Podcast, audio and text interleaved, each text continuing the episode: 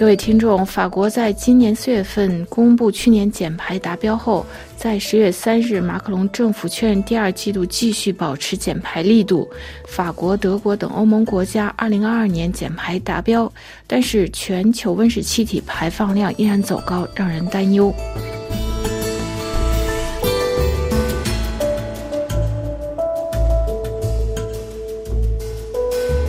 法国能源转型部长吕纳歇于十月二日表示，法国第二季度继续保持减少二氧化碳排放的力度，已经看到了生态转型的效果。法国温室气体排放量正在减少。在继2023年第一季度法国温室气体排放量下降百分之四点三之后，今年的第二季度我们再次看到减少温室气体排放量百分之四点三。法国能源转型部长吕纳谢指出，这再次证明了法国政府生态规划取得了结果。我们逐个部门制定了能源转型计划，现阶段尚未增加有关这些统计数字更详细的信息。这些统计数字通常由负责编制法国排放清单的机构发布。此前，在今年的前三个月，法国温室气体排放量在2023年的减少的基础上继续下降，与2022年第一季度相比下降了4.2%。尽管法国航空运输大幅增长，但由于建筑和工业部门减排下降，让总体温室气体排放量降低。法国总统马克龙政府于九月底还公布了政府生态规划的主要走向，例如设定了2027年年法国每年生产一百万台热泵的目标。为了实现这些目标，到二零三零年比一九九零年要减少百分之五十五的温室气体。排放总目标，法国必须加快现有减排速度两倍。另外，法国总统马克龙近期还宣布，为了促进法国生态转型和实现减排目标，法国将在二零二七年之前关闭和改建最后两座煤炭发电厂。法国长期以来主要依靠核能发电，煤炭电厂发电所占比例很低。法国输电网络公司在2022年公布的数据显示，尽管受到一些核反应堆关闭维修的影响，法国核能发电仍占当年总发电量的百分之六十三，同期燃煤发电量仅占比重为百分之零点六。根据欧洲 Fit for 五十五减排计划，法国需要在二零三零年前将温室气体排放量相较一九九零年至少降低百分之五十五。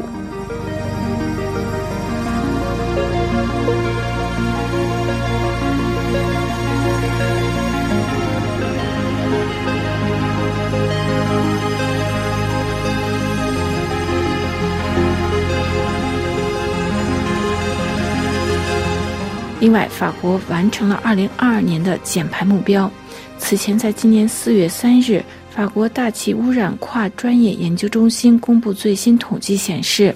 法国2022年温室气体排放量下降了2.5%，约为4.08亿吨，符合法国政府制定的减排目标，就是在1990年至2030年，法国要减排40%。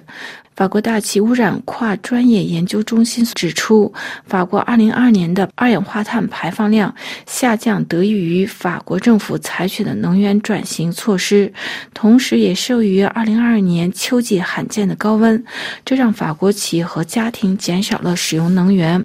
具体的统计数字如下：法国居民住房减排下降了百分之十五，温室气体排放的重要领域如工业制造和建筑行业的排放量下降了百分之八。不过，交通和能源部门的温室气体排放量分别有增长为百分之二和百分之八。另外，根据法国气候高级理事会的倡议，为了达到1990年至2030年之间减排40%的碳排放目标，法国必须从现在开始提高其减排力度，就是在2022年到30年期间，减排量要增加两倍，相当于每年减排4.7%的碳排放。因此，法国需要进一步进行能源转型，提供可再生能源所占的比例。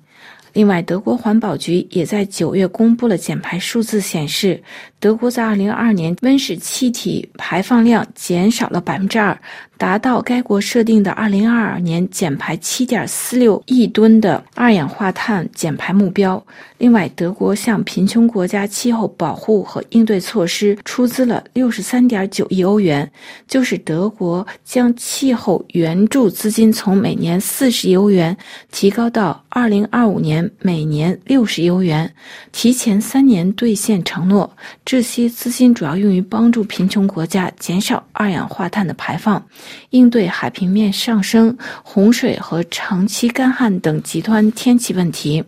包括德国、法国等欧洲国家在2022年都达到了减排目标。不过，全球整体的温室气体的排放趋势仍然令人担忧。根据国际能源署九月发布的评估报告显示，全球碳排放在2022年再度创新高，同2021年相比增加了百分之零点九，总排放量达到了三十六点八千兆吨。在去年全球的排行榜上，亚洲表现最差，其碳排放量增加了百分之四点二。相比之下，欧盟的排放量下降了百分之二点五，另外，美国的排放量增加了百分之零点八，其主要原因是由于应对极端气候，让能源需求上升。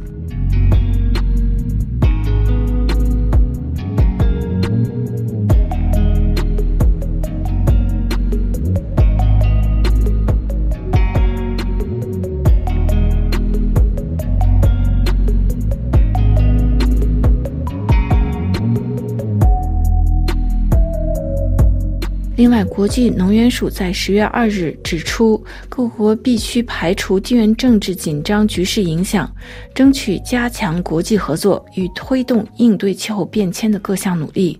法新社的消息指出，在联合国气候变化第二十八届缔约会召开之前，国际能源署总执行董事长比罗尔在马德里举行的国际气候和能源部长级别会议中表示，二零一五年巴黎协定中把全球升温限制在一点五摄氏度以内的目标仍然可以实现，不过面临诸多挑战。这位国际能源署的总干事认为，其中全球地缘政治影响下国际关系碎片化，对我们希望采取的一些步骤构成关键的阻碍。本次在马德里举行的这场国际部长级会议，约有四十位部长和全球能源和环境保护高层负责人与会。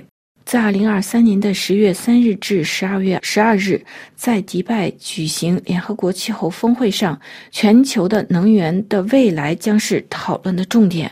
国际能源署认为，在本次迪拜召开的这场联合国气候会上，必须达成几个重点才能被视为成功。关键议题包括再生能源投资需要增加两倍，以及如何建立帮助发展中国家建立清洁能源融资机制。国际能源署执行总干事比罗尔表示，2023年全球各大洲出现了热浪、洪水和野火等极端天气的频率大增。而且七月和八月已可能创下有史以来最热记录，二零二三年也可能成为有史以来最热的一年。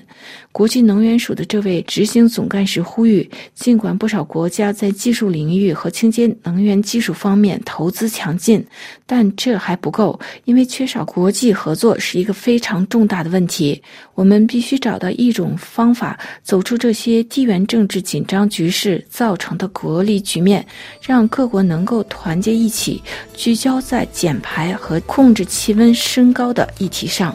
各位听众，今天的专题节目由罗拉编辑播报，跟大家介绍法国去年减排达标后，今年继续减少温室气体排放。感谢各位的收听，也感谢苏黑亚的技术合作。我们在下次节目中再会。